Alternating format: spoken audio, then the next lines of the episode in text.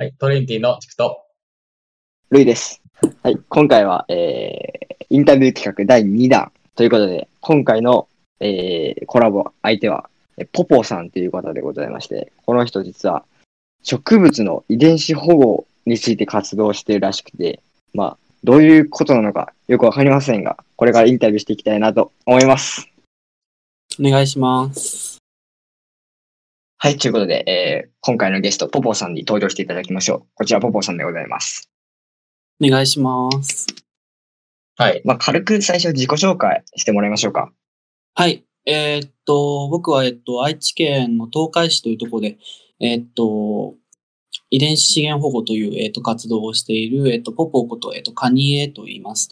えっと、小学校4年生ぐらいの頃から、えっと、果物の栽培にハマって、えっと、初めて買ってもらったのが小学校3年生かな ?3 年生ぐらいの時に、えっと、グミの木という、えっと、グミっていう果物を、えっと、近くのホームセンターで購入、えっと、買ってもらいまして、えーそこから、えっと、徐々に増やしていって、中学の時からお小遣いもらえるようになってから、どんどんどんどん増やしていって、今は、えっと、だいたい1200本ぐらいかな。それぐらいを栽培しています。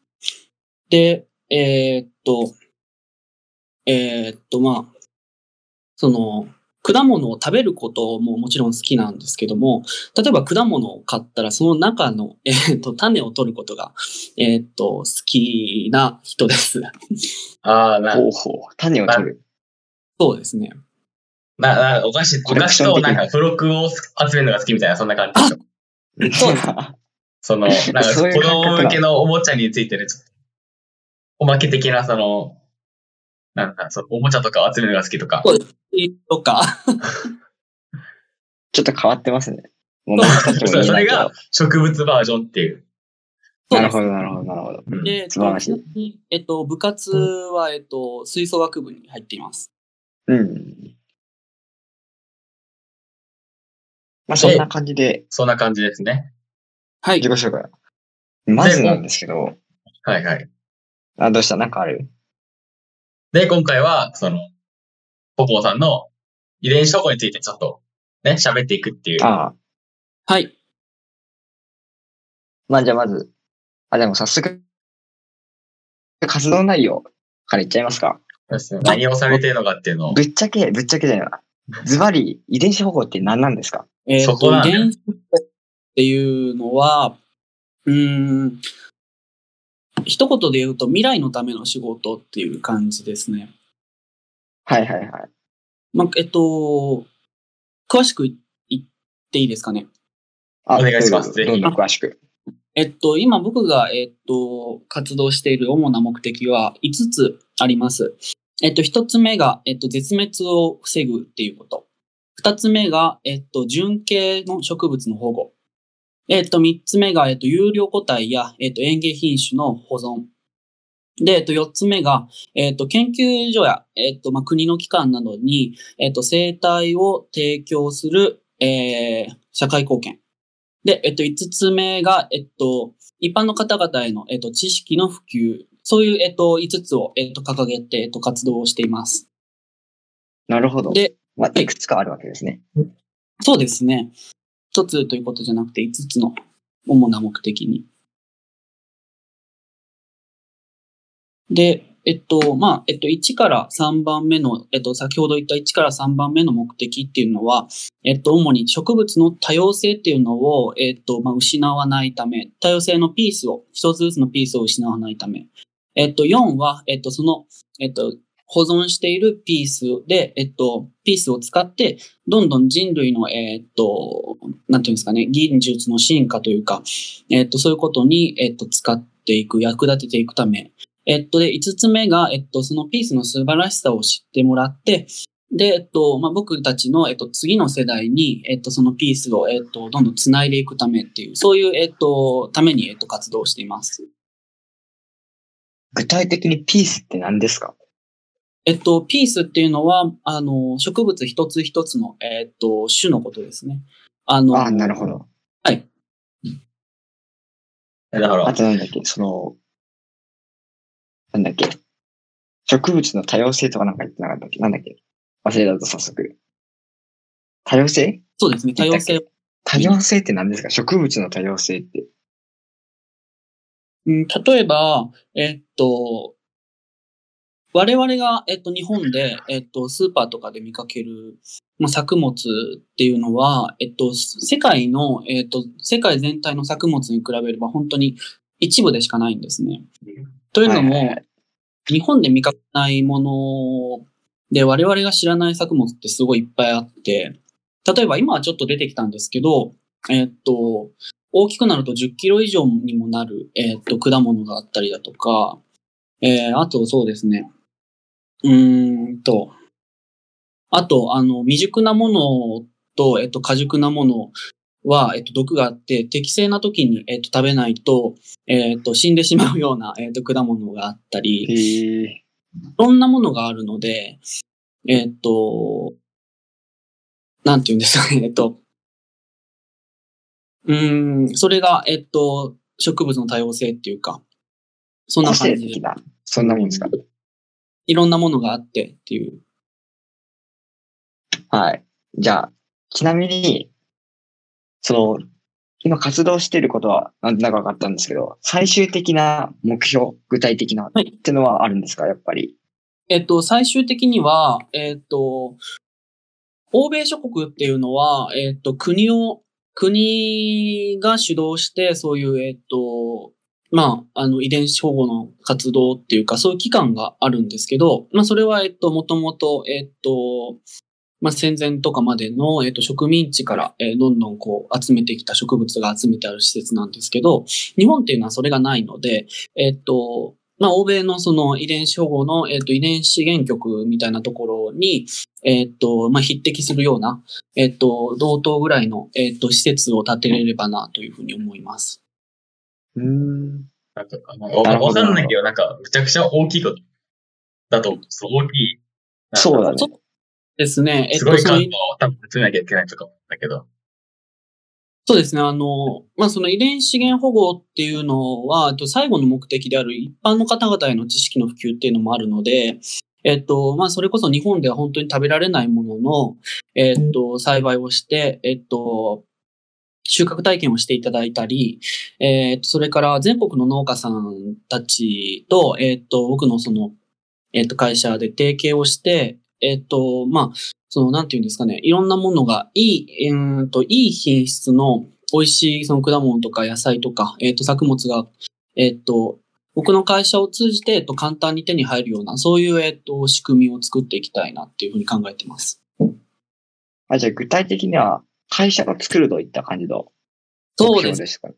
あの、僕がなんで、えっと、植物園を最初作りたくなったかっていうと、あえっと、国の機関って、今あの、日本にある植物園ってほぼ国の機関が管理してるんですけど、えっと、まあ、国の機関、どうしても税金を使って運営をしているので、あの、どうしても植物園の目的の一つである普及活動っていうのができないんですよね。あの、一般の人にあ出したりっていうのはちょっと難しくなってくるので、そうなると、やっぱり僕っていうか、えっと、その、個人の会社として、えっと、やるしかないので、なので、えっと、その、うん、なんていうんですかね。えっと、起業したいなっていうのを、えっと、そうですね、ここ1年間ぐらいで思いついていろいろやってますね。逆にそういうのって何をきっかけでそう思い始めるんですか？そうだね。あ、えっと、植物を好きになったきっかけっていう感じですかね。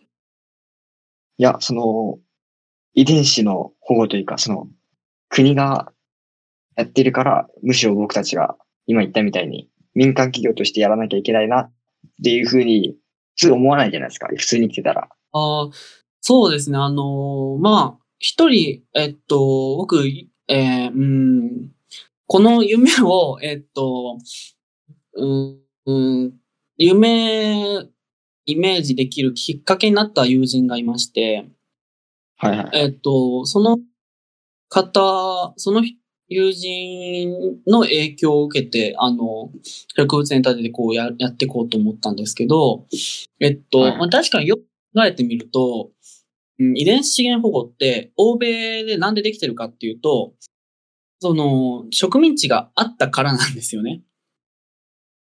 植民地を利用してやってたなので、で、今日本で国がそれをやろうってなると難しいところがあって、なんでかっていうと、まあもちろんしあの植民地がないっていうのはあるんですけど、それとは別に、あの、例えば、えっと、今内閣は、あの、あれですけど、あの、総理大臣とかになろうと思って、遺伝子資源保護をやりますっていう公約を出して、どんだけの人がそれに賛同してくれるのかっていう。その、だからその、一般の人々への生活の影響っていうのがないんですよね、ほぼ。に認知の低さも。そうだね。ね、その、国民が、その、その植物の遺伝子を守らなきゃいけないっていうのは、その例えば、戦争しないとまた別の話っていうか、ってことで、支持されないっていうのは確かに。そうですね。なので関係ないので支持されないからこそ、えっと、まあ、国はもうやる、その、もう予定とかもないだろうし、から、あの、やろうかなっていうふうに、まあ、決断したっていうか、あの、友人からの、友人の影響を受けてやろうかなって興味が出て、そこで決断したっていう感じですね。素晴らしいですね。いや、要するにあいや、れ、いえいえ。国が、できないことを自分でやろうっていうはい。国ができないようなことを自分で。やろうっていうのがそ、れ今のことですね、要は。そうですね。僕が、その、社会に、どう、その、社会に貢献するっていう方法で、一番いい方法を考えたときに、植物しか好きじゃないので、なので、その植物のことで、社会に貢献したらなっていうふうに思って、そうなりましたね。いや、でも好きなことで活かしていくっていうのが、一番いいお手本じゃない？これ。ああ、ね好きなことをどんどん追求していくっていうのはね。うん。そうですね。まあ、好きなことしかやれないので、みなんかあります？か、ジクさん。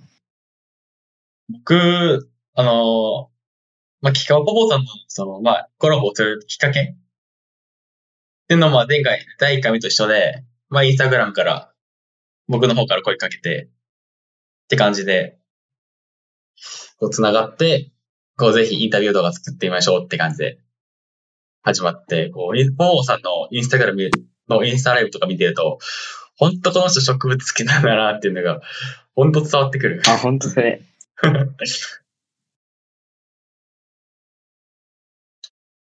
そうですね。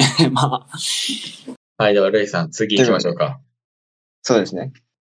じゃあ次、その、目的は分かって、今、ちなみに実際どこまで、どの段階まで行ってるのかっていう、現段階での進捗を聞いていこうかなと思います。ちなみに、今どこまで行ってるんですか？ズバリ言うと。えーっと、導入数は、えっと、1200本ぐらい、えっと、今導入をしてまして、えっと、現在できていることっていうのが、えっと、はい、えっと、まだ高校生なので、ちょっといろいろお金のかかることとかはもうできないので、そうですね。SNS、そうですね。SNS での情報発信、えっと、まあ、YouTube とかも含めて。で、それとか、えっと、あとは、えっと、先日から、えっと、暖房を、えっと、ちょっと買うために、えっと、クラウドファンディングっていう形で、いろいろやっはいあとは、そうですね、えっと、例えば、その情報を発信して、えっと、興味を持ってもらった、うん、方が、えっと、こういう植物育ててみたいですっていうのをメッセージでいただいたりするので、その苗を、えっと、作ってお送りしたりっていうことをしてます。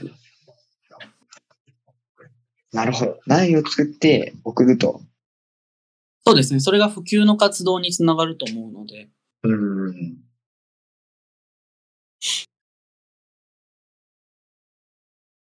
じゃあこれからのはい。目標、目標というか、これから次はこういうことしていきたいなとかはありますかね？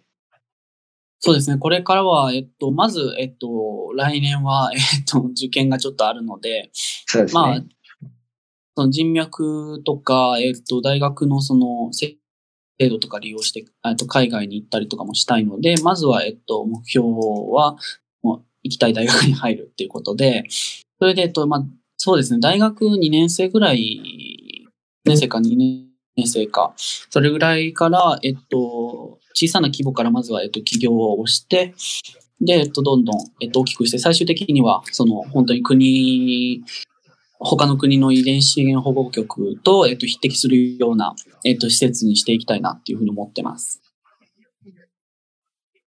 ちなみにちょっと質問なんですけど、はい。さっき200本ぐらい今保護してるみたいなこと言ってたじゃないですか。1200本ですね。1200本。1200はい。本か。ちょっと全然違ったわ。それってどこでどういうふうに管理してるんですか？ああ、えっどんな状態だろう？えっと、果樹っていうのは、えっと、まあ、主に分け、大きく分けて、うんと、冷帯の果樹と温帯の果樹と、えっと、熱帯の果樹っていうふうに分け、わえー分けられるんですけど、はいはい。えーまあ、それ特徴があって、日本で普通に育つのは温帯の果樹に入るんですね。2番目の。うんえっと、そういう普通に育つものは、えっと、畑とか、えっと、庭に、えっと、地面に植えたりして、やってます。で、えっと、一番最初に挙げた、えっと、冷帯の果樹っていうのは、えっと、冷帯だから、えっと、ちょっと暑さに弱いので、寒いところを好むものなので、えっと、今は家の北側の、えっと、日の当たらない、日のほ、あの、当たらない、暑くならないところで、えっと、栽培をしてます。で、えっと、熱帯の果樹に関しましては、えっと、寒さが弱いので、えっと、冬は、えっと、温室の中で、えっと、管理をして、えっと、夏は、えっと、外に出して、えっと、広げて、えー栽培しています。栽培ってことは、その種を保管するとかじゃなくて、1200種類全部世話をしてるんですか？そうですね、あのー1200本っていうのは、あの、本なので、木の本数なので、えっと、種類的に大体400から500ぐらいだと思うんですけど、あ、もっとあるかな？それでも多いっす。めちゃくちゃ多い。で、えっと、種の保存っていうのは、えっと、例えば今、あの、引き出しに入ってるんですけど、うーんと、うん。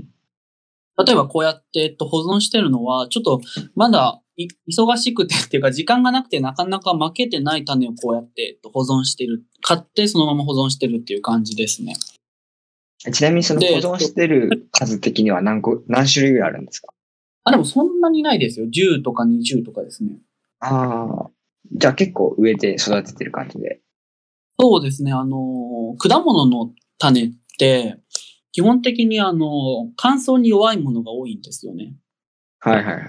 こうこういう、えっと、保存してるのは、例えば、えっと、これあの、これあの、マテ茶っていうお茶の、あの、ああ。木の種なんですけど、ま、えっと、マテ茶の木っていうのは、えっと、アフリカ、えっと南アフリカだったかな？原産で、乾燥にすごく強いので、乾燥に強いってことは、えっと、こうやって置いといても、えっと、いつ種まいても発芽するので、そういう、えっと、保存が効くものをこうやって置いてますね。例えば、えっと、はい、桃とかブドウとかっていうのは、あの、乾燥にすごく弱いので、あの、すぐ巻いたりしますね。えそういう乾燥に強いとか弱いっていうのは、やっぱ植物の実とかにも、なんだその特徴ってのは出てくるんですかね？こういう特徴があるとかは。そうね、すごく出てきますね。えっと、例えば、うーん、野菜の、は、えっと、うん、野菜だと分かりにくいかな。えっと、例えば、うーん、乾燥に弱いものって、あの、主に、周りに柔らかい果肉があるんですよね。はいはいはいはい。果肉には、あの、発芽を抑える成分が入ってるんですよ。で、これはなんでかっていうとはい。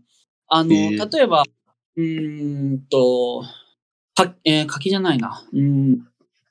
例えば、その、ブルーベリーを想像していただけるといいと思うんですけど、えっと、例えばブルーベリーって、えっと、そのまま置いておくと、うん、鳥に食べられちゃうんですよね。はいはいはい。ああ、で、鳥がで、消化液で、あの、果肉を溶かして、あの、種は溶けないので、で、糞として種が、あの、産卵っていうか、えっと、落とされるっていう形なんですけど、これは、えっと、鳥によって、あの、果肉が溶かされるので、その果肉の中に含まれる、その消化を、あえっと、発芽を、えっと、抑える成分っていうのが除かれるんですよね。だから、えっと、糞として落とされてから発芽するんですよ。だから、あの、えっと、果肉のまま巻いていても、その果肉の上から生えてくることはないので、えーえっと、えそうですね、果肉を置いて、植えてっていう感じですね。で、乾いちゃうと、あの、なんで果肉があるかっていうと、乾くと死んじゃうから。乾くと死んじゃう？はい。乾燥すると死んじゃう。え例えば、うん。例えば、えっ、と、アーモンドってありますよね。はいはい、アーモンド。アーモンドも、あの、例えば買ってきたもの、と犬用のアーモンドっていうのが売られてるんですけど、で、あの、生なので、えっと、そのまま植えといたら発芽するんですけど、えー、その犬用のアーモンドを、あの、干しとくとカピカピになるんですよ。ほう。ほで、そうするともう、あの、発芽しなくなっちゃって、その、えっと、置いといたところから、えっと、うんと、湿らせておいて、えっと、発芽の温、えっと、湿らせた状態、キッチンペーパーに例えば包んだ状態で、と、冷蔵庫なんかに入れておくと、それで半年後とかに巻いても発芽するんですよね。う。うん。なので、あの、その乾燥に弱いっていう感じです。単に。え、そんな種、種と、すぐ死んじゃうと。はい、死んあ、じゃうと。だ種とね、そんな、果実でそんな関係性があるとは。実そうでは、すね。発芽させないためっていう。へえ。知らないことばか想り。像もしんかったわ。そうだそんな関係性知らなかった。うん、そしたら出したら出てくるんだよな。YouTube の動画とかも、あの、来年のその受験の間での活動の予定としては、えっと、YouTube を、えっと、今年中にいろいろ撮ってるので、それを、えっと、流していくっていうのと、まあ、たまにインスタグラムとか、ツイッターを更新するっていう感じになると思う。うん。まあもしご興味ある方がいいらっしゃれば、えっと、ぜひご覧くださいっていう感じですね。やっぱ何よりも発信することが大切だから。いろんな、そうですねインスタグラムとか YouTube を使って。うんうん。うん。じゃあ、それを踏まえて、質問という感じでいきますか。はい。ちなみになんですけど、最初。取り寄せてる植物が結構いるじゃないですか。それって、逆、逆になどういうと、どういうところでそんな、そういう植物があるんだって知るんですか？えっと、購入元とか導入元については、うーん、言えない部分っていうのも、あの、あ、法法には触れたいんですよ。はいはいはい。あの、その最近ちょっとそういうビジネス的な要素も含んできちゃったので言えないっていうか、えっと、そういうところも多少あるんですけど、まあその主に、あの、専門店ですね。あとは、えっと、例えばこういうのだったら、海外から、えっと、検疫を通して、えっと、輸入したりだとか、あと、うん、言えるところで言うと、そうですね。あの、それこそ、あの、メルカリとかでも結構その、検索すると結構レアなものが売ってたりするので。そういう、集めてますね。ええそうなんだ。意外とメディカルで手に入る。あとあれですね。うん、メルカリすげえ。このメルカリ。それだけなんか種類買ってる、植物買ってるし、なんかソフト水やりとか大変そうだなと思って、ちょっと毎日のライフスタイルというか、ライフスタイルル。を聞か聞きたいなって。えっと、平日は、うーんと、はいはい。だい、そうですね。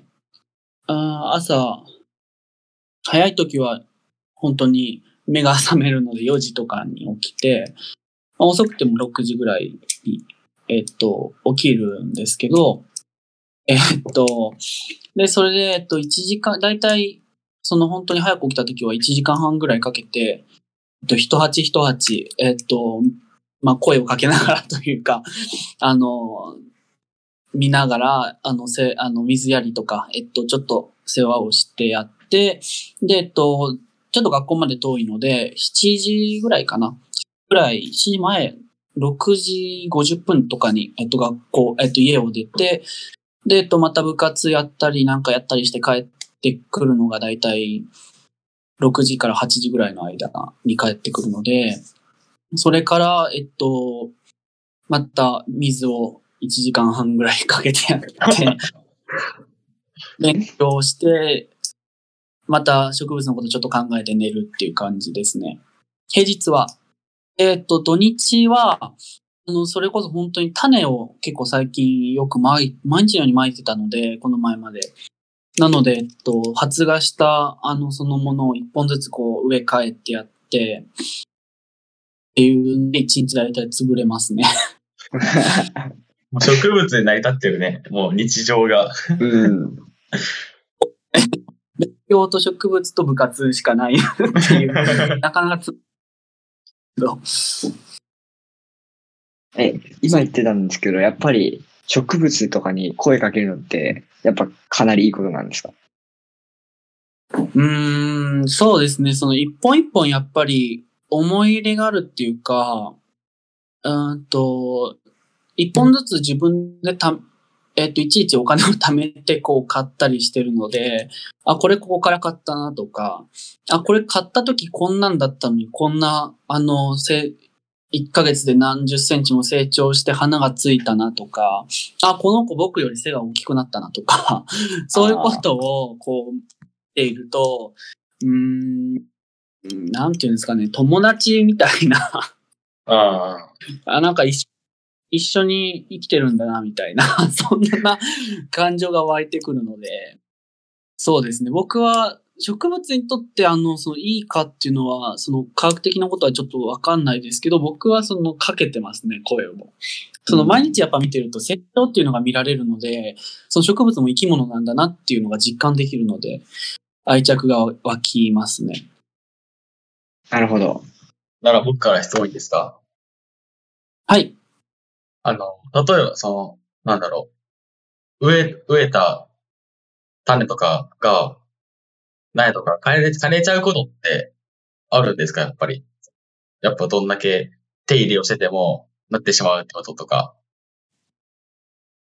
もちろんありますね。あのー僕はあのー今あの、栽培できないものが、できないっていうか、その、施設、えー設備的にとか技術的にできないものが何個かもちろんあるんですけど、その代表的なものがドリアンなんですよね。ドリアン。うん。あの、草。臭いな、有名なドリア臭いね。果物の王様の。で、そのドリアンはなんであのできないかっていうと、僕あのドリアン2回かな ?2 回ぐらい枯らしてるんですけど、あの、な、それはなんでかっていうと、えっと、ドリアンって、ね、その熱帯果樹の中でも一番温度を必要とする果物なんですよね、結構。だいたい、最低気温がだいたい15度以上なきゃいけないもので、なので、その部屋に入れてて、で、しかもあの、直射日光は当たってはいけないし、えっと、根腐れっていう、あの、根っこがすぐ腐っちゃうし、みたいな、そういう弱い生き物、あの、植物なので、それは枯らしちゃいますね。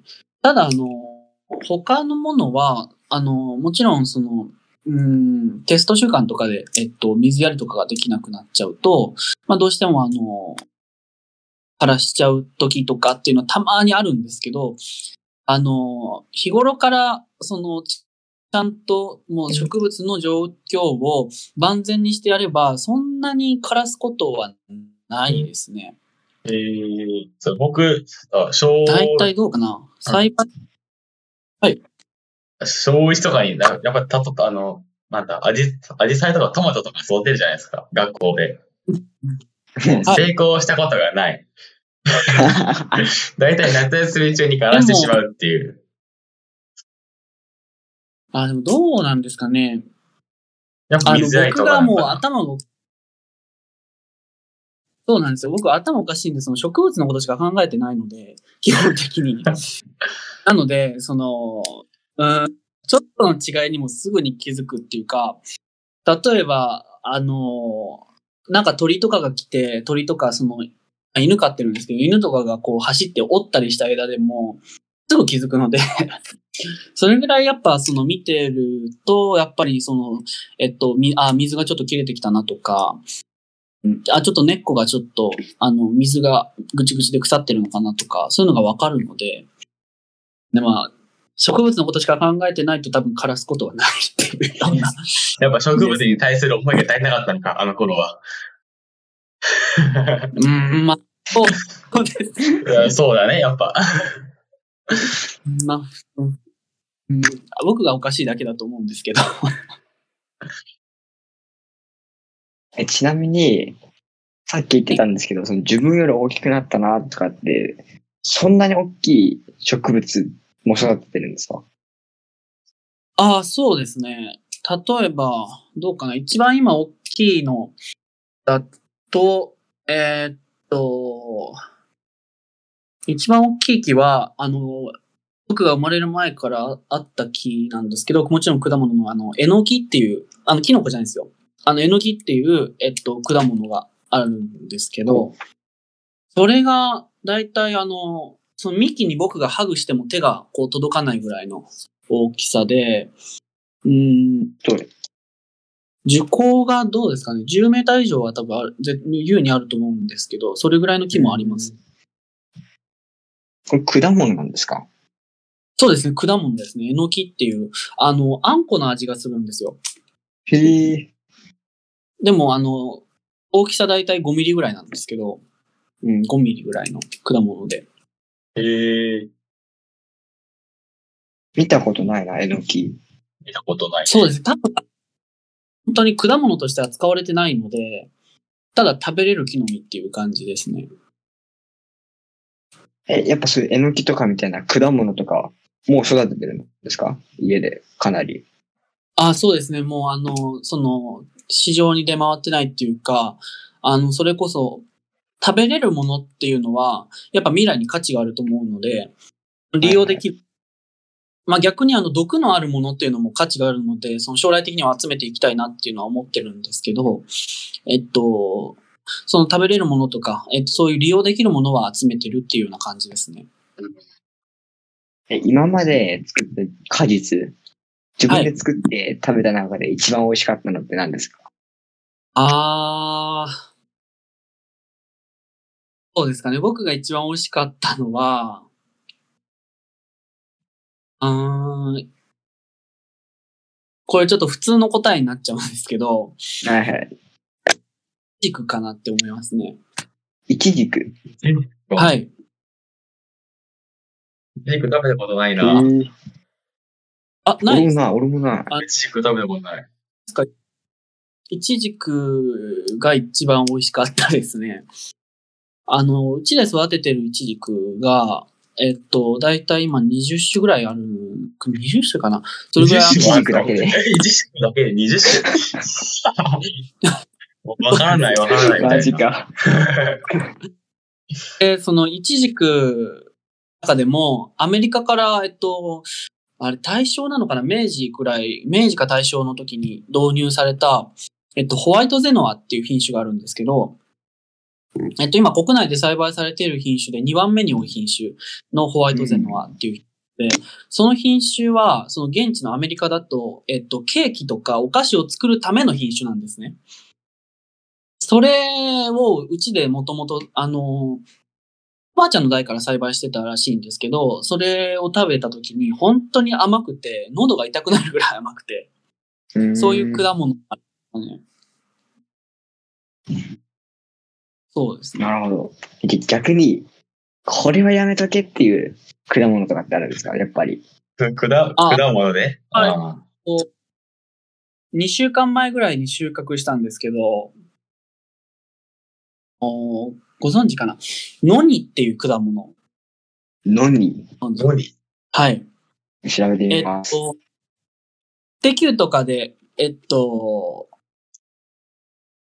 あの、宮川大輔とかが、えっと、罰ゲームで食べてるような。のなん20だこりゃ。それはあの 見た目がね、見た目がね、ワンピースの悪魔の実みたい。そうですね。そうだなワンピース出てきそうだね。うん。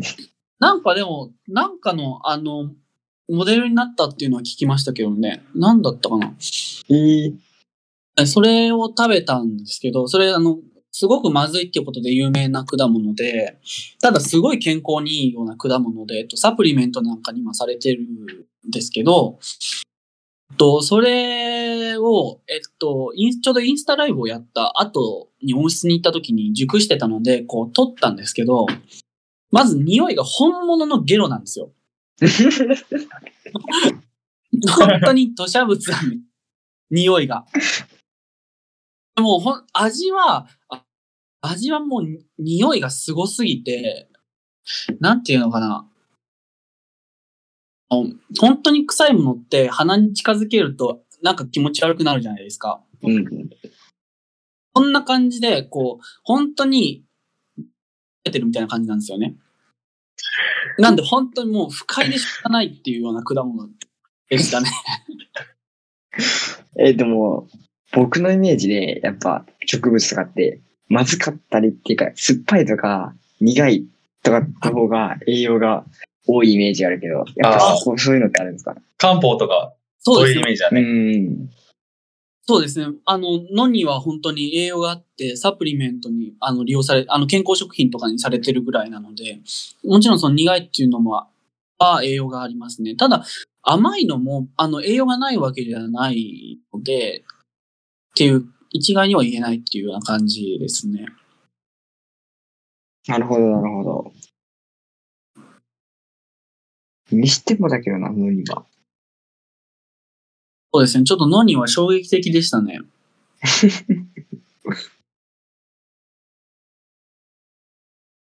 というわけで、そうですね。じゃあ、今のからちょっと似た感じになるんですけど、見た目がはい面白い植物で、自分が育ててる中で、こいつは面白いっていうのはありますか、やっぱ。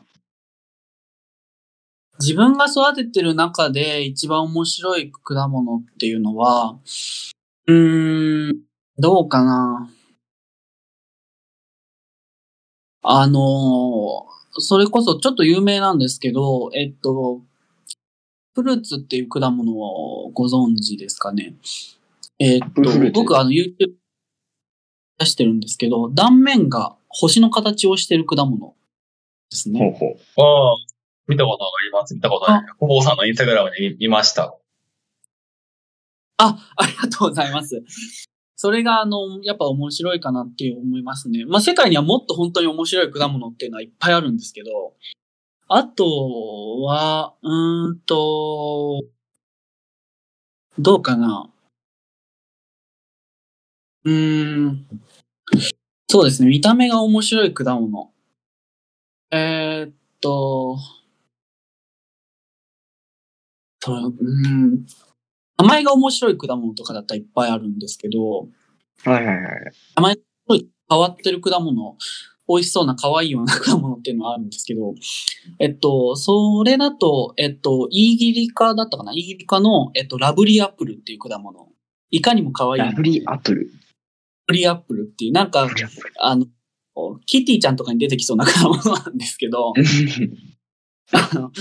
その果物は名前とは裏腹に僕収穫して食べたんですけど、もうすっごい酸っぱくて、うんあの、あれ、確かによく味わってみると癖になる味で美味しいかなって思うんですけど、あれはちょっと名前が間違ってると思いますね。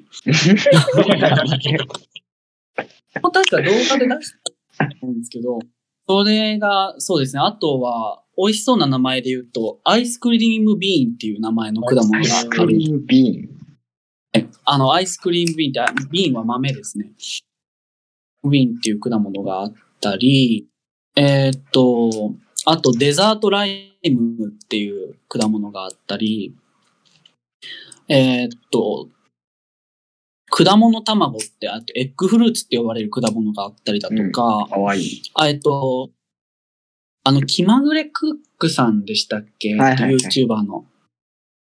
あの方が、えっと、ちょっと前にあの動画で出されてた、えっと、カニステルっていう果物がえっと、エッグフルーツっていう果物なんですけど、で、か、あと、チュー、チューインガムの木っていう果物とか、ありますね。そういうのチューインガムそれからできるんですか？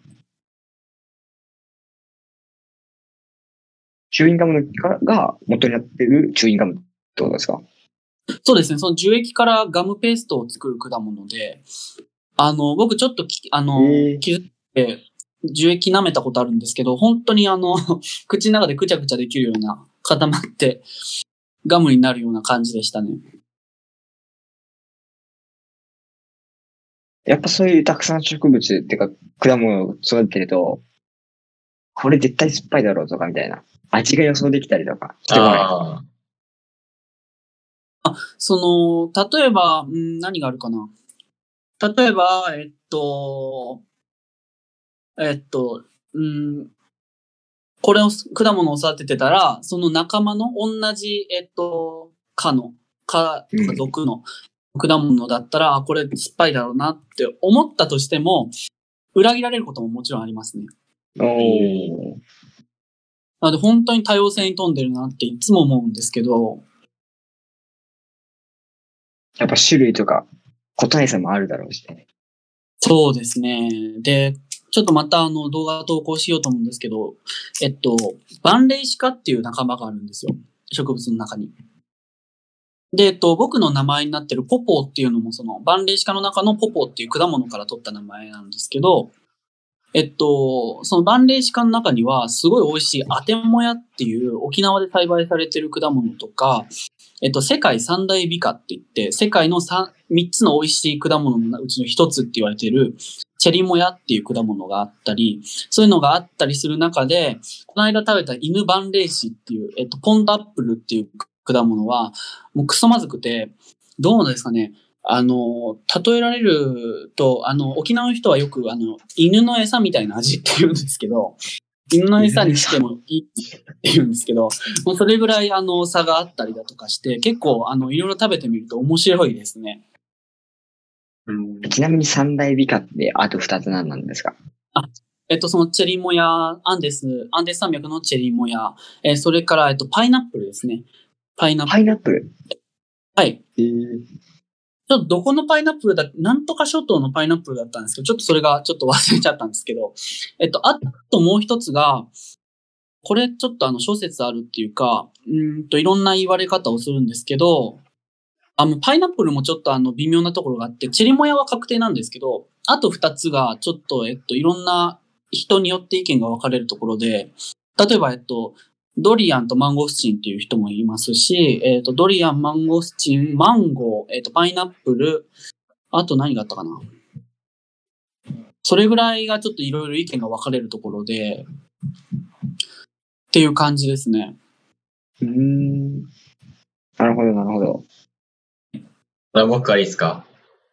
どうぞ。はいさっき、イチジクだけで20、20種類 ?20 種類ってあったじゃないですか。もっと数の多いあ植物や果物あるんですか？その品種の多い。あー、その、えっ、と、まとめ方にもやっぱよるんですけど、一時結構多い方なので、あ、イチジク多い方まとめ方にもよ、そうですね。あの、まとめ方にもよるんですけど、例えば柑橘類っていう、あの、くくりでまとめると結構それは多いですね。例えばみかんもそうですし、えっと、八作、夏み、えっと、橙、えっと、フルーツ、えー、とか、あの、フィンガーライム、ライム、レモンとかいろいろ、その柑橘類だと結構いろいろな種類あったり、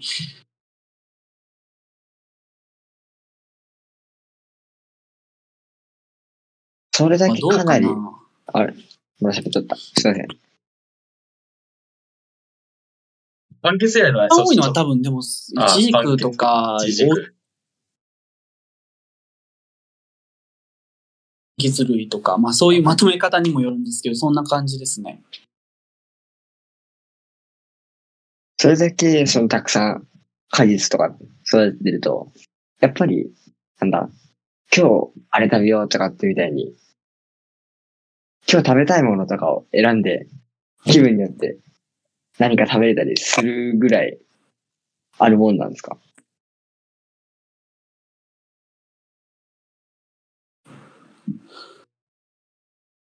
そうですね。あの、もちろんその、えっと、いっぱい取れる時期はもう、あの、毎日とかいろんな種類取れるんですけど、あの、冬とかだと本当に葉っぱが落ちちゃう時期なので、あの、ま、もちろん、あの、柑橘類は取れたりするんですけど、うん、なので、ですね、あの、もう今日、今日これが食べたいなと思って食べることにはないっていう感じですね。あその時期には多く取って、最初の方は食べるんですけど、まあ、あとはもうなんか、多く取れすぎてこう食べないくて、腐らしちゃったりとかしてるので、食べたい頃にはないっていうことが多いですね。逆に。やっぱ波がかなりあるもんで。そうですね。食べ、食べ飽きちゃうっていうか、あの、感じですね。えちなみに一番いろんな種類がたくさん取れる時期ってどのぐらいなんですか今も、もちろんその、今からの秋にかけてっていうのは、あの、もちろんいっぱい取れますし、あと、そうですね。まあ、主にその、えっと、温帯の果樹は、落葉する果樹っていうのは春に花が咲いて、あの花の後に、えっと、5月頃からさくらんぼから始まって、えっと、梅とか、うん、あんずが来て、えっと、桃が来て、ぶどうが来てみたいな、こう、行くので、そうですね。冬以外が一番取れますかね。温あの、熱帯の果樹はまたちょっと別なんですけど、一年中、あの、いろんなものがちょっとずつ取れるので、っていう感じですね。意外と、なんだ、いつ取れるとかって意外と小学生はわかんないよね。ガチとかでも。日本って、あの、四季があるって言われるじゃないですか。で、温帯の地方って結構その四季がはっきりしてて、あの、植物のサイクルっていうのがある程度決まってくるんですよね。に花が咲いて実がなって、えっと、葉っぱを落としてまた次の花が咲いてみたいな。だそうなんですけど、熱帯って一年中暖かいんで、あの、うん、例えば、あの、東南アジアとかに行くと、あ一本の木に花が咲いてんのに実がなってたり、つぼみがあったりとか、現象がよく見られて、年中収穫できるものっていうのがあるので、あの、まあ、熱帯の果樹に関しては、あんまりそういうサイクルがないかなっていうような感じがしますね。なるほど、なるほど。今日ちょうど、そうなんだ？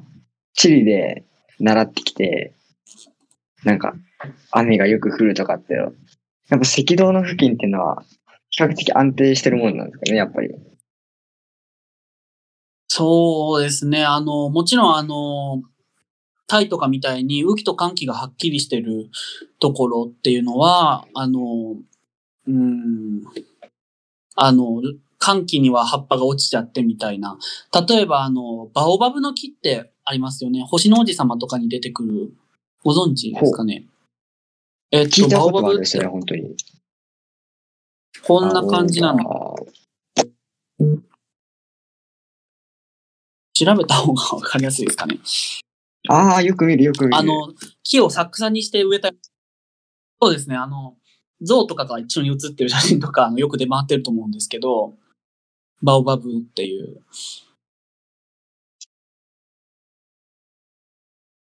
あれとかだと、えっと、どうぞ続けてください。あ、すみません。あれとかだと、えっと、そのアフリカとかもやっぱりあの、し、湿ってる時と、本当に乾燥してる時は分かれてるので、分かれてるところに生えてるものだと、その本当に寒気にはもう葉っぱ全部落としちゃってみたいな。あの、雨季にこう、わーって茂って、あの、果物ならせてみたいな。そういう、えっと、うーん、そのサイクルもあるので、まあ、い熱帯が一概に安定してるかって言われるとちょっと微妙なところはありますね。え、でもやっぱり熱帯とか赤道付近とかになると、植物の種類とかも増えてきたりするんですかね？そうですね。やっぱりあの、温温暖なだけあってすごい多様性に富んでて、もうその、あのブラジルの奥地とかに行くと本当に未だに誰にも知られてない果物とかもあったりするので、まあそういうの将来的に本当に探しに行けたら楽しいなっていうのは思うんですけど、あの、ちなみに、えっと、先ほど言ってたバオバブっていうのは、えっと、サルパンの木っていう、あの和名の名前があって、えっと、うバオバブの実も食べれるんですよね。あ、これ実があるんですか、これ。そうなんですよ。で、えっと、去年、あの、京都の、京都府立植物園っていうところに、えっと、バオバブの大きい木があって、そこが実がな、花が咲いて実がなってる木があるので、見に行ったんですけど、あの、本当に、ちゃんとした果実がなって、それが、ちょっと待ってくださいね。なんかの、あの、あ、えっと、なんかに、すごい、現、現地の人に、えっと、あの、薬用とかに使われてて、すごい重宝されてるんですけど、うんと。青バブにもいろんな種類があって、うちでは、あの、ちょっと今、あの、枯らしちゃったんですけど、い一種類だけ、えっと、栽培をしてたことがありますね。あの、小さい時でもこんな形してるんですか？バオバブは。いや、あの、この形になるのはすごい年月がかかって、確かにあの根っこの部分はあの膨れてくるんですけど、なかなかないですね。ちなみにその、バオバブっていうのは、えーっと、えーっと、種を食べたりだとか、えーっと、樹液をゴム、ゴムの、えーっと、ゴムの原料にされたり、えーっと、なんか精力剤に使われるとかっていう話も聞いたような、あ、違ったかな。うんなんかそんなような、あの、すごい、あの、薬効がすごい、あの、果物だっていうのは聞きました。えー、なかなか不思議な植物ね。ですね。バオバブの木多分ご存知の方は多いと思うんですけど、果物まで食べれるなんて多分知ってる方は少ないと思うので、うん、あるなんて思わなかった。そうですよね。悪いですか？はい。普通に気になったことで、はい。さ、魚とかって、例えば、美味しく食べられる時期と、あ、美味しく食べられる旬と、多く取れる旬とかってあるじゃないですか。はい。それって植物で置き換えると、まあ、旬は旬としてとよく取れる時期。で、あとは、どんだけ熟してるかっていうので、そういう、そういう風なんですかね、植物で言うと。食べ頃っていうことですかね？食べ、。頃というか、美味しい旬の、旬、まあ食べ頃かな、まあ、植植物の。で、まあ、しそああ、そんな感じなんですかね、その魚で置き換えると。え、あの、もちろんその、売ってるものは、おまあ、み皆さんあのご存知のように、例えばパイナップルだったら、ちょっと逆さにして置いといたりとか、うーん、あと、知らなかった、知らなかった。キウイフル。知らなかったですか？あのパイナップルって、逆さにして置いといた方がいいんですよ。あれってなんでかっていうと、糖分が下に溜まってるので、あの、逆さにして置いとくと下からこう糖分が降りてくるので、全体が甘くなるんですけど、えっと、まあ、例えばキウイフルーツだったら、柔らかくなるまで置いときますよね。アボガドとかも。あんな感じで、あの、多分、あの、ご存知の方多いと思うんですけど、じゃあ、いざその熱帯の果物、あの、知られていないような果物を、こう手にした時に、いつ食べればいいのかって、多分すごいわかんないし、うんその失敗した時に本来の味が楽しめないから嫌いになっちゃったり、もう食べたくないなって思っちゃったりすると思うんですけど、まあ、それもその本当に果物によって様々で、まあ、それがその知られてない部分も多いので、まあそういうのを広めていけたらなっていうのは思うんですけど、まあ大体僕のその基準としては美味しくなって柔らかくなったら食べるかなっていうような感じですね。うん。やっぱ植物によわってもその方法は、すごく多様性って感じで、いろいろな感じっていう。そうですね。もうその植物に合った、あの、保存方法とか、あの、それこそ食べ頃とかがあるので、え、じゃあ意外と、これ、こういう風じゃなくて、こういう風に食べると美味しいよっていう食べ方とかあったりするんですかああ、そうですね。これ多分好みの問題になってくるかもしれないんですけど、うーん。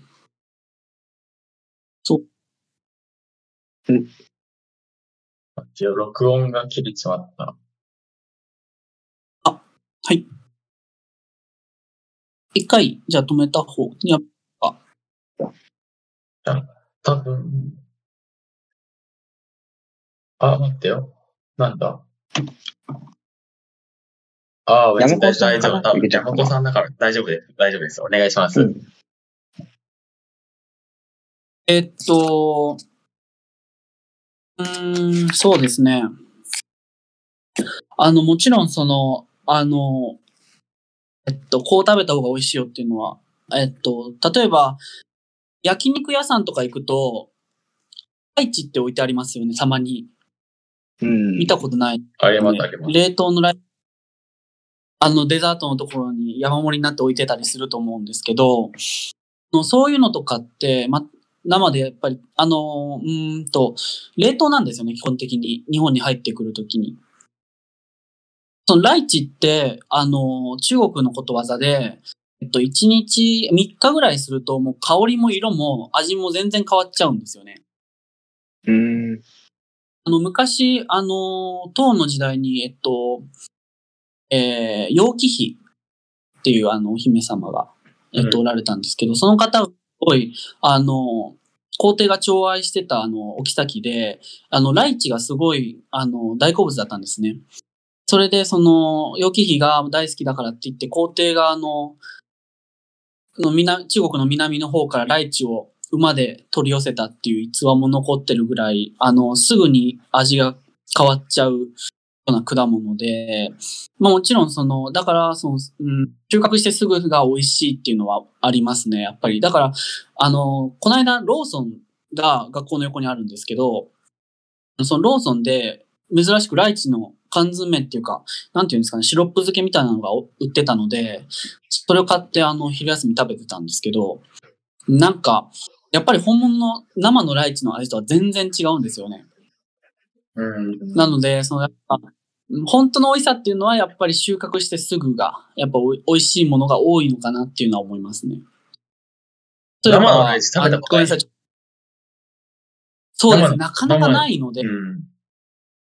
一粒、結構た、一粒でも高いので、で、ちょっとあの話長くなっちゃうかもしれないんですけど、まあ、す、あの、ごめんなさい、ちょっと、えっと、太ももかっていう仲間の、ジャボチカバっていう、えっと、すっごい見た目の変わった果物が、あ、そうですね、ジャボチカバってさっきあの、言い忘れましたけど、あの、すごい見た目が変わった果物があるんですけど、えっと、その果物は、賞味期限が15分って言われてるんですよ。15分。収穫してから15分が賞味期限だって言われてる。で、なんか、もう、僕は15分以上置いて食べたことがないのでちょっとわからないんですけど、あの、やっぱそれぐらい、その収穫してすぐ味が変わってしまうものもあるっていう感じみたいですね。なんだこりゃ。すごいですよね。こんな感じになるの？そうなんですよ。すごい気持ち悪い多分画像を今 ご覧く、ご覧いただいてると思うんですけど。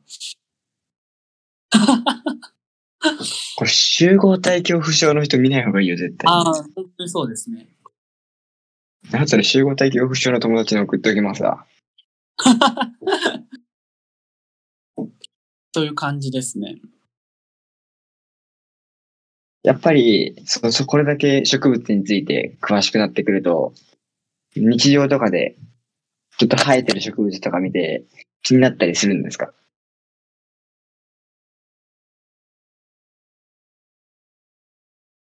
僕、あの、毎日の学校、校門入ってから、えっと、あの、木は全部毎日見てますね。うん。校庭に。っていうか。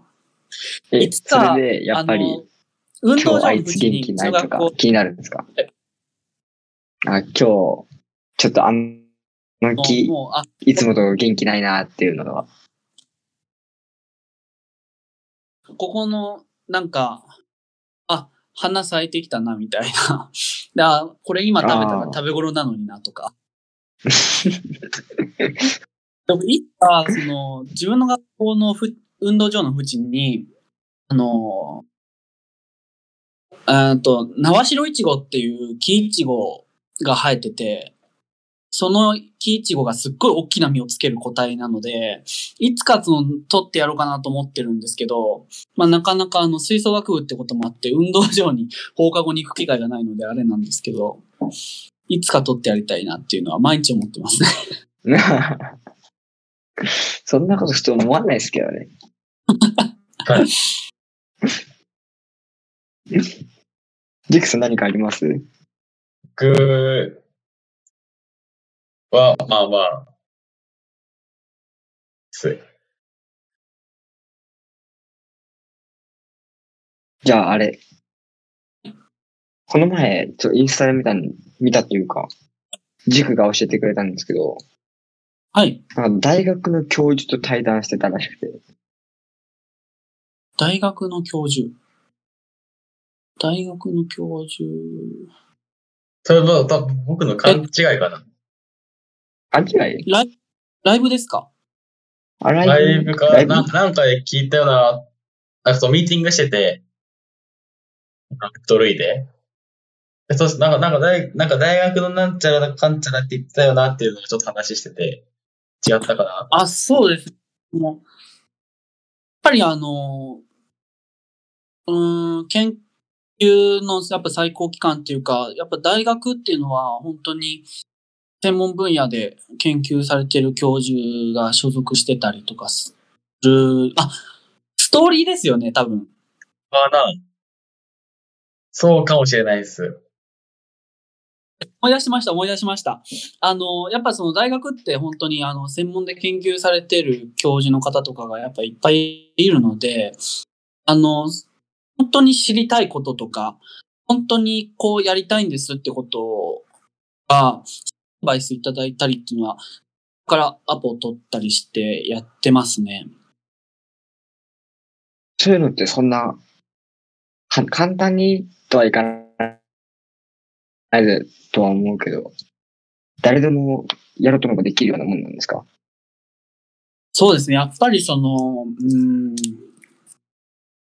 やっぱり、あの、もちろんそのメールを送って返信がない場合っていうのもやっぱりあるとは思うんですけど、本当にこのことが好きなんですっていうのを、こう、伝えて、あの本当にこうどうしたらいいのか知りたいっていうのが多分伝わった時はもう返信くれるんじゃないかなって自分では思ってるんですけど、そうですね。やっぱりあの、餅は餅屋っていう、ちょっと使い方合ってるかわかんないですけど、の専門分野のことはやっぱりその専門分野の研究のしされてる方にやっぱ聞いた方が、まあ、あの、僕っていうかもう本当に、あの、初心者っていうか、あの、そうではないので、あの、そう、そうですね、専門で研究されてる方に聞いた方がいいから聞いてますね、やっぱり。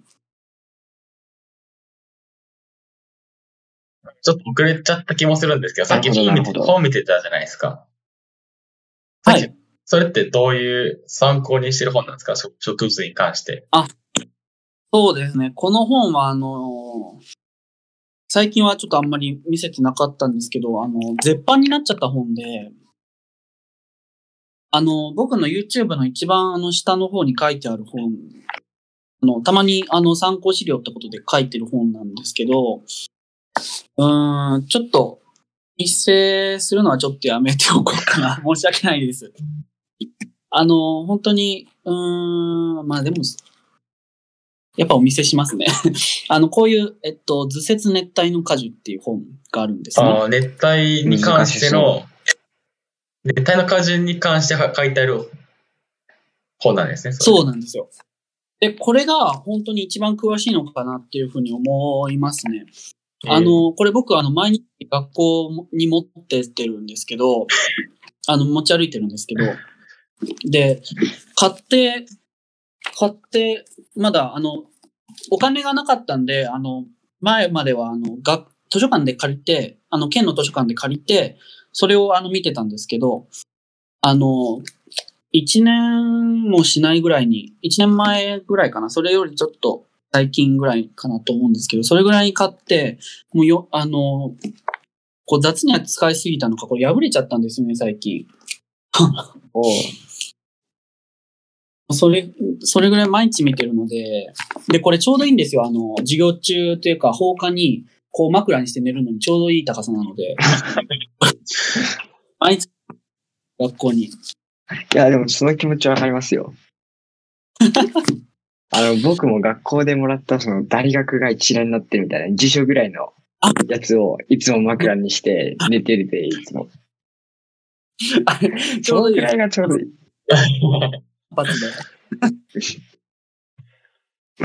まあでも破れるほど読み込んでるっていうね、そんな本を。そうやね。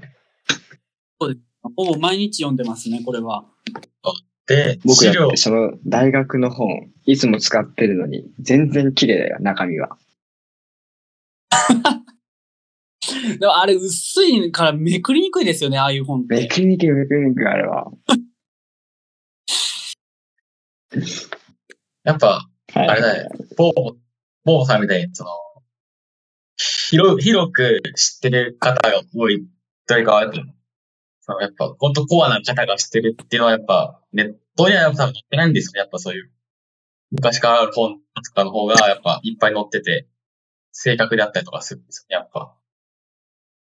そうですね。やっぱりそのネットの情報もちろん僕も参考にしますし、あの、海外のサイトにしか載ってないことっていうのはもちろん海外の果物とかだとあるんですけど、やっぱり一冊はこの文献っていうもので、あの、ちゃんと紙媒体にされてるものを参考にして、プラスそのネットの情報とこう噛み合わせて、ああ、なるほど。できればで栽培をして、近めてみるっていうのが、それで、こう、ネットで発信していくっていうようにしてますね。なるべくやっぱり正しい情報をしないといけないと思うので。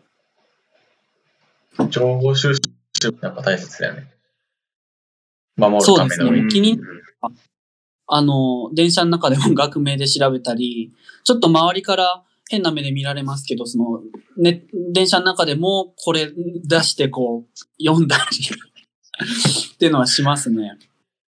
やっぱすぐ調べないと忘れちゃうんで、自分で。うん。なるほど、なるほど。やっぱり、それだけ読んでると、その、植物の名前、こんな植物があるんだとか、新しく知るのって、その本から知ることもかなりあるもんなんですか？そうですね。めちゃくちゃありますね。で、僕、あの、学名とかって結構、うん、植物の学名ってラテン語なんですけど、結構覚えられるんですよ。うん。だけど僕、あの、毎回、あの、英語の単語テストは不合格みたいな。非常によくわかります。植物だったら、みたいな。そうなんですね。で、ラテン語を簡単にしたのが英語なのに、英語を覚えられなくてラテン語を覚えられるんですよ。いや、僕たちもよくわからんカタカナはわかるけど、英語の単語はよくわからないからね。わかんないですね。本当あに、英語が、覚えられないですね。やっぱ、その自分が興味を持つって結構大事なことですね、やっぱり。うん、そうですね。え、実際、本から知るってことと、ネットから知ることってどっちの方が多いんですか？これも、あの、この本も、見るのがだいたい、どうかな。載ってるのは252種類しかないんですよ。252種。まあ、うん正確に言うと、あの、バナナとかってまとめられてるので、バナナにももちろん何何百という種があるので、あの、もっと多くは載ってると思うんですけど、果物って世界に何十万とかってある、10万種。しかもその中で、例えばリンゴだったら富士とか王林とか陸奥とか、いろんな品種がありますよね。で、イチジクももちろん僕が導入してるだけでも20あるので、それにプラスすると多分何千万とかになると思うんですけど、やっぱそれぐらいあるので、やっぱりこれに載ってない情報もあるので、あの、ネットで知ることも多いですかね。あとは実体験ですね。ああ、いやえ、それだけいろんな種類飼ってる。イチジクだけで20種類とか。家の敷地だけで飼ってるんですか？畑とか別で持ってたりするんですか？畑と家の庭ですね。え、毎日畑までで水やりしてるんですか？あの、基本的にその植物って、その、その、森とかを見てもらうとわかるんですけど、森の植物って水あげてないですよね。はいはいはい。勝手に。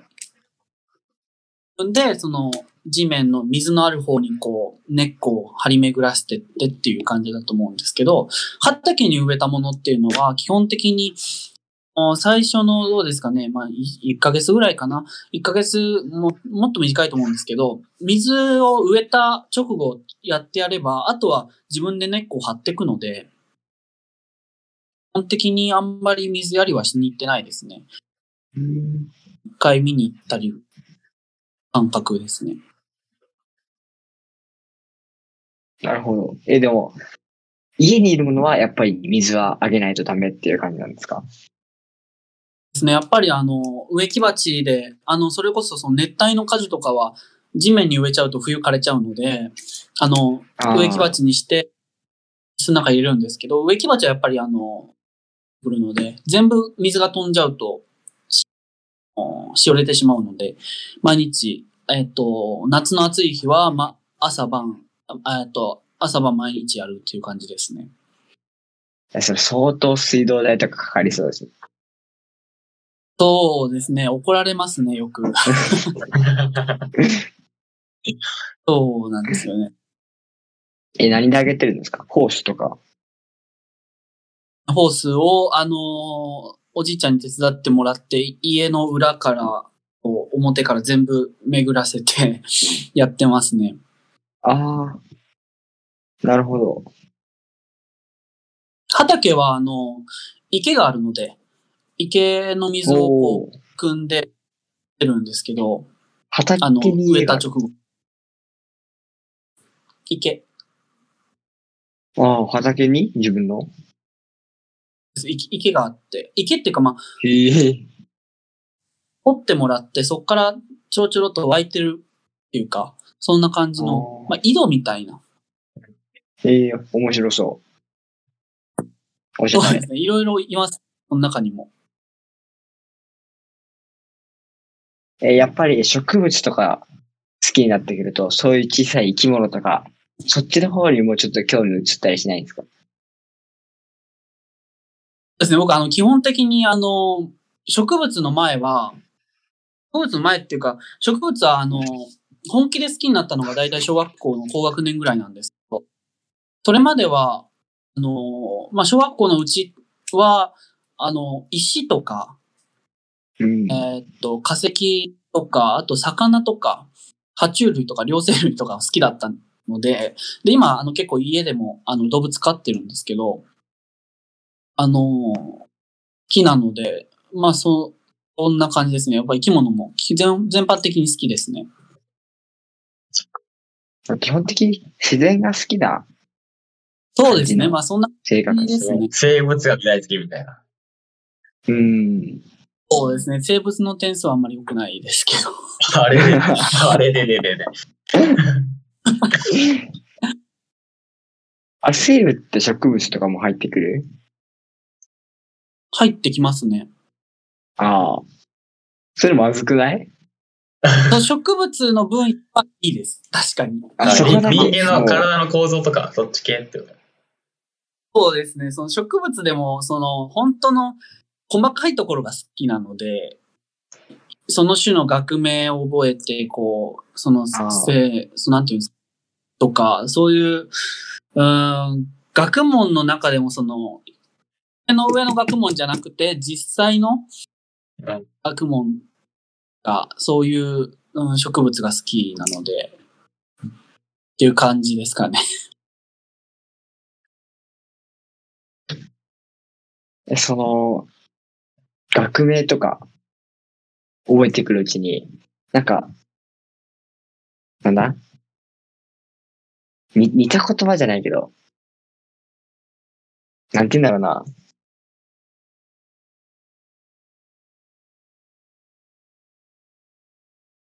ごっちゃになるってなんて言うんだろうな。そう、ごっちゃになるっていうか、似た言葉がありすぎて、あれ？とかっていうそういうのやっぱ好うんきだからないの。その、スペルが似てることはもちろんあるんですけど、スペルまで覚えてるの？覚えてます。書けますよ。えもちろん。すげえ。いや、でもその、なんかあの、先生とかがよく言いませんか？その、スタディサプリとかでも見てると、あの、イメージを、イメージして覚えるみたいな。はい。イメージが覚えやすいみたいな。そんな感じ、多分言われると思うんですけど、学名も、この植物は、っていうのがもう頭にあるので、この植物っていうのがある。そのイメージで覚えてますね。例えば、リンゴ、あの赤い丸い果物がリンゴっていうのは忘れませんよね、もう。忘同じようれな。名前っていうか、リンゴ。な感じです。そんな感じです。そう、見れば、もう名前がパッと出てくるみたいな。あ、もう、感覚だ我々で言う、そのレベルまでスペルが出てくると、学名とかの。まあ、イメージっていうか、それで覚え覚えてるっていうか、うーん、知ってるっていうか。え、リンゴの学名ってアップルじゃないですか、やっぱり。ちょっと変わってたりするんですか？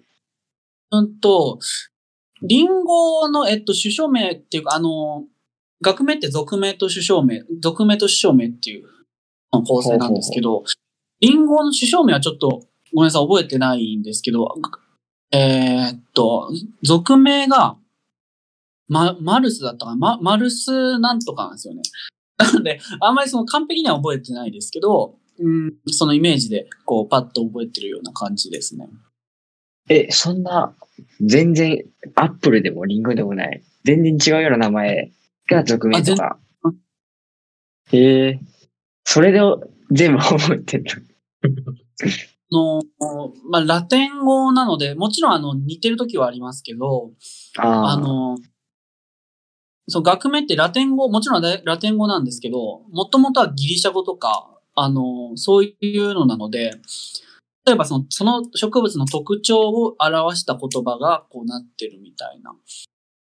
で、もちろん英語との関連もあって、えーっと、えー、なんだったかな。あの、竜眼っていう果物があるんですね。あ、この前、インスタに投稿されてたやつ。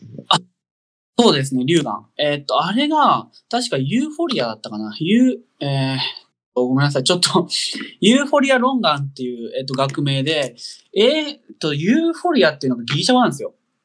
で、英語にすると、ユー、なんだったかな？ユーフォニアだったかな？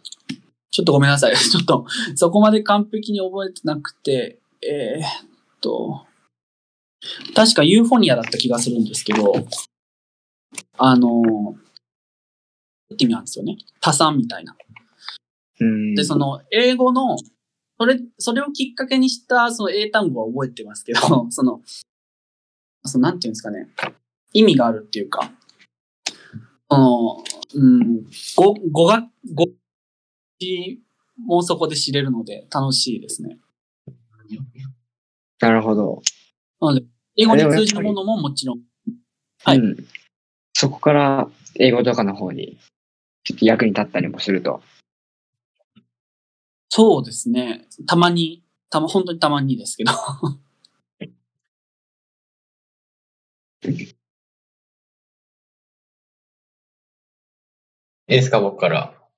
なんか質問が戻っちゃう感じするんですけど、うん普通の、えーコンビニじゃなくて、スーパーとかで売られてる果物なので、一番、な手に手にしやすいというか、手に、手に入れやすい、あ、しょあ植物だね。か果実っていうの、なんか、おすすめなものとかあります？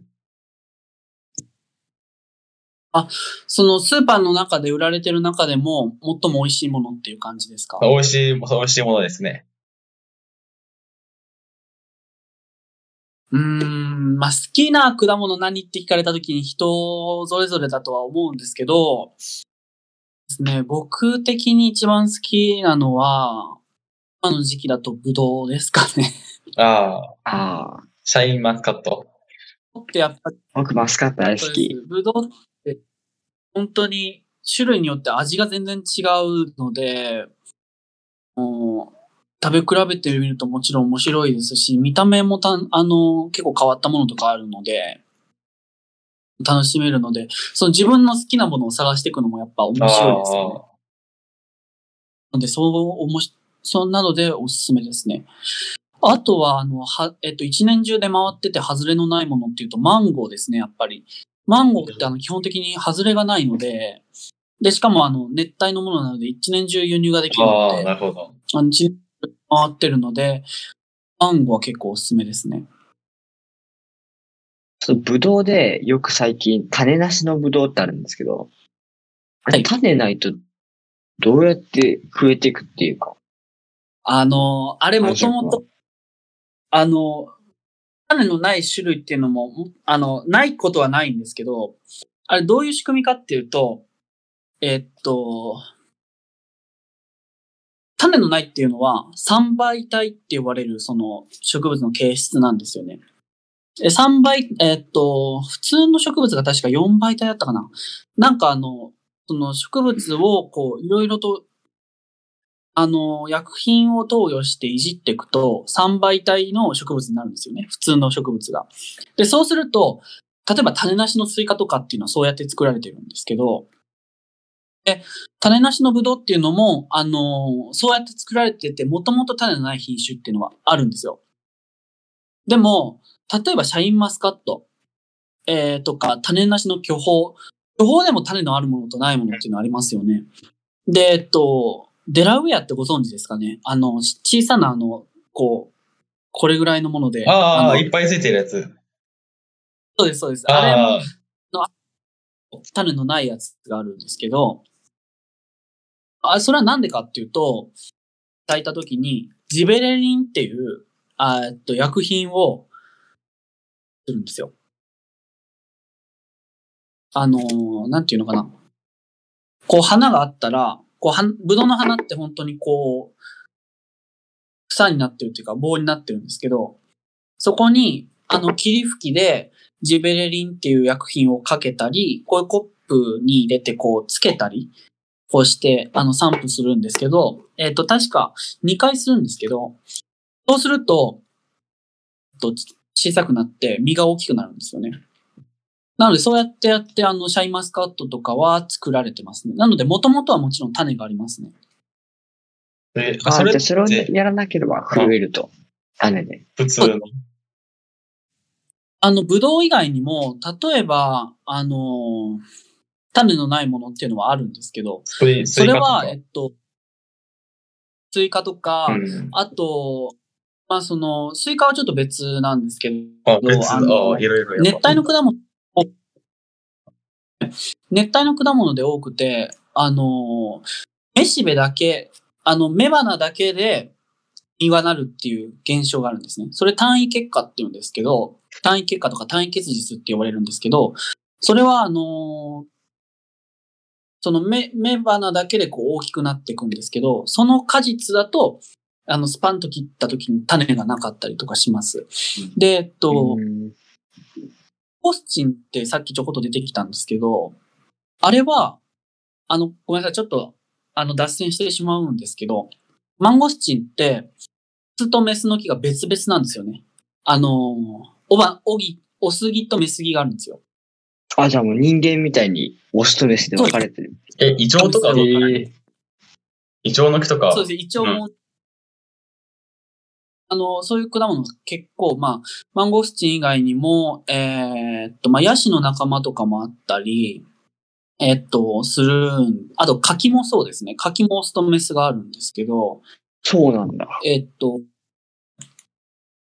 えっと、マンゴスチンってオスとメスが別なんですけど、実は世界の中でオスギっていうのは、今までで、い、どうかな ?3 本ぐらいしか見つかってないんですよね。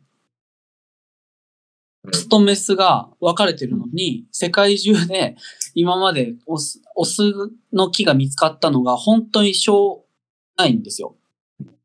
へえなのに、なんでマンゴスチンの果実がこう、中で売ってるのかっていうと、しかもマンゴスチンって中に種があるんですよね。でそのマンゴスチンは結構独特で、メス、メスの木だけで、えっと、肥大、あの、着火して、あの、実がなって、種があって、それだけで種を作ることができるんですよ。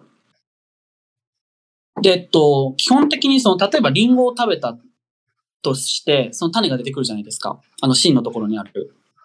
で、あれを巻くと、そのリンゴの実と全く別の実ができることが多いんですよね。それはなんでかっていうと、あの、有性生殖だから、その、オスの花粉とメスの花粉が、あの、じまって、その、えっと、ざっちゃって、その、その形質のものができるわけじゃないんですよね。これちょっと、あの、生物の話だと思うんですけど、うんそうなっちゃうんですけど、マンゴスチンっていうのは、メスしかなくてさらに種ができるので、あの、その種をまいても、同じものができるんですよ。で、その、リンゴっていう、リンゴとか他の普通のその増え方をするものっていうのは、その種をまいて変わったものが出てきた中で、いいものを選んで品種ってするんですよね。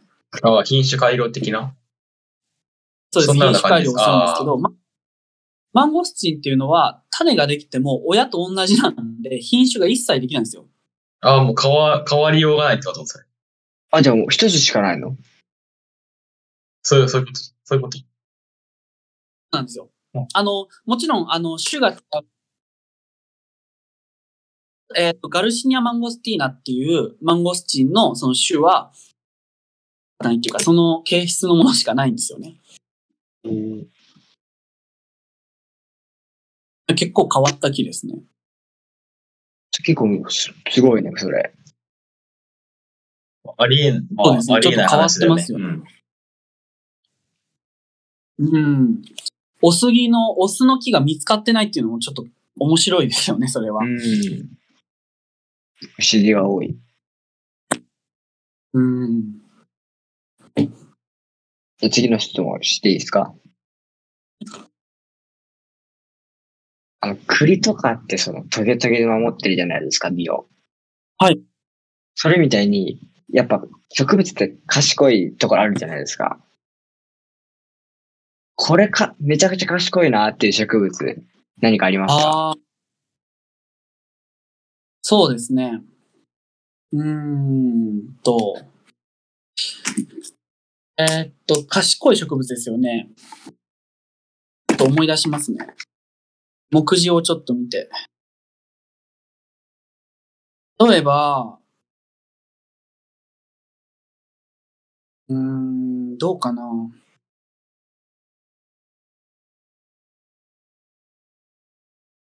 そうですね。賢い植物。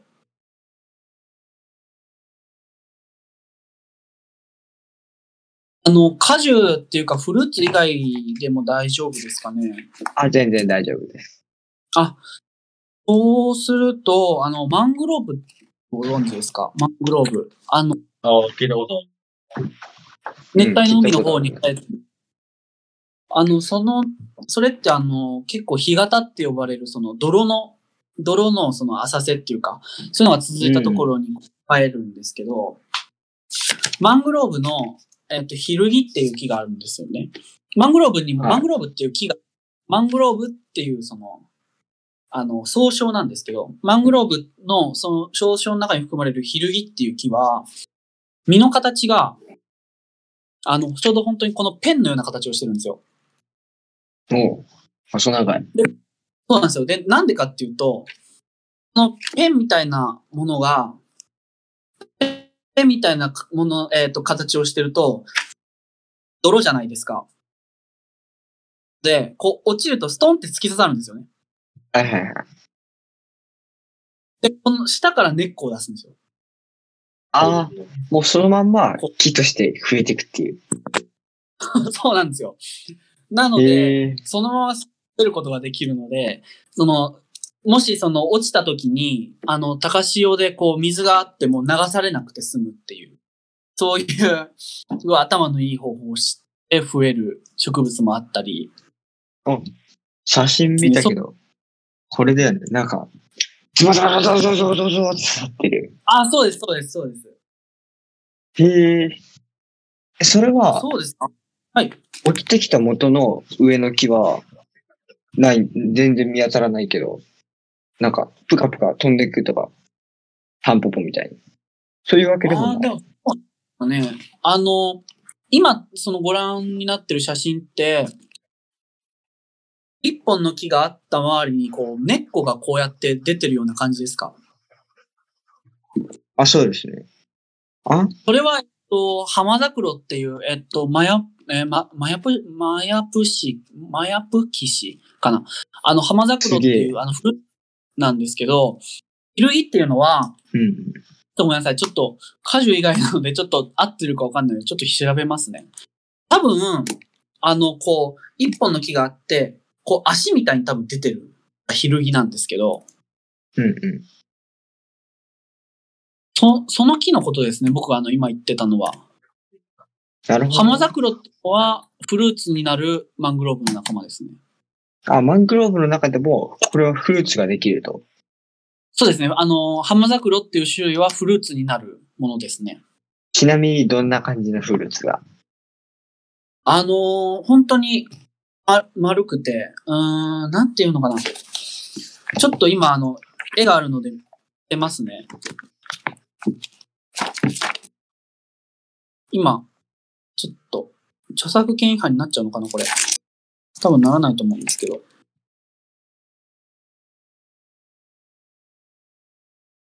えー、浜桜。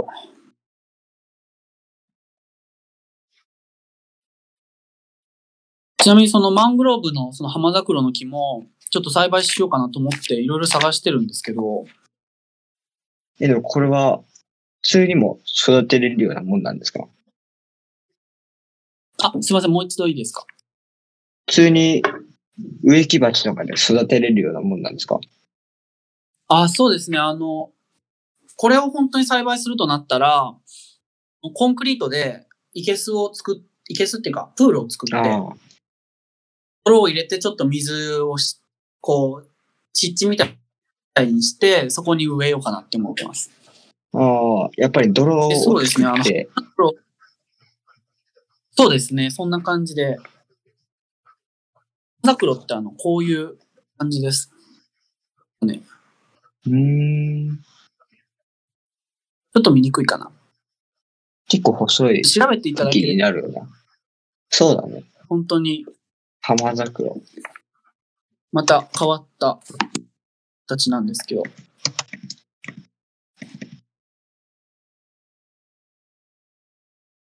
ので結構あの知られて、あの、マングローブが、マングローブの中にあるその木がフルーツになるとかっていうのも多分あんまり知られてないことなんじゃないかなっていうふうに思う。フルーツができるイメージないね。そうですね。なので、結構調べてみると、たあのフルーツっていうのは意外といろんなところにあるんですよね。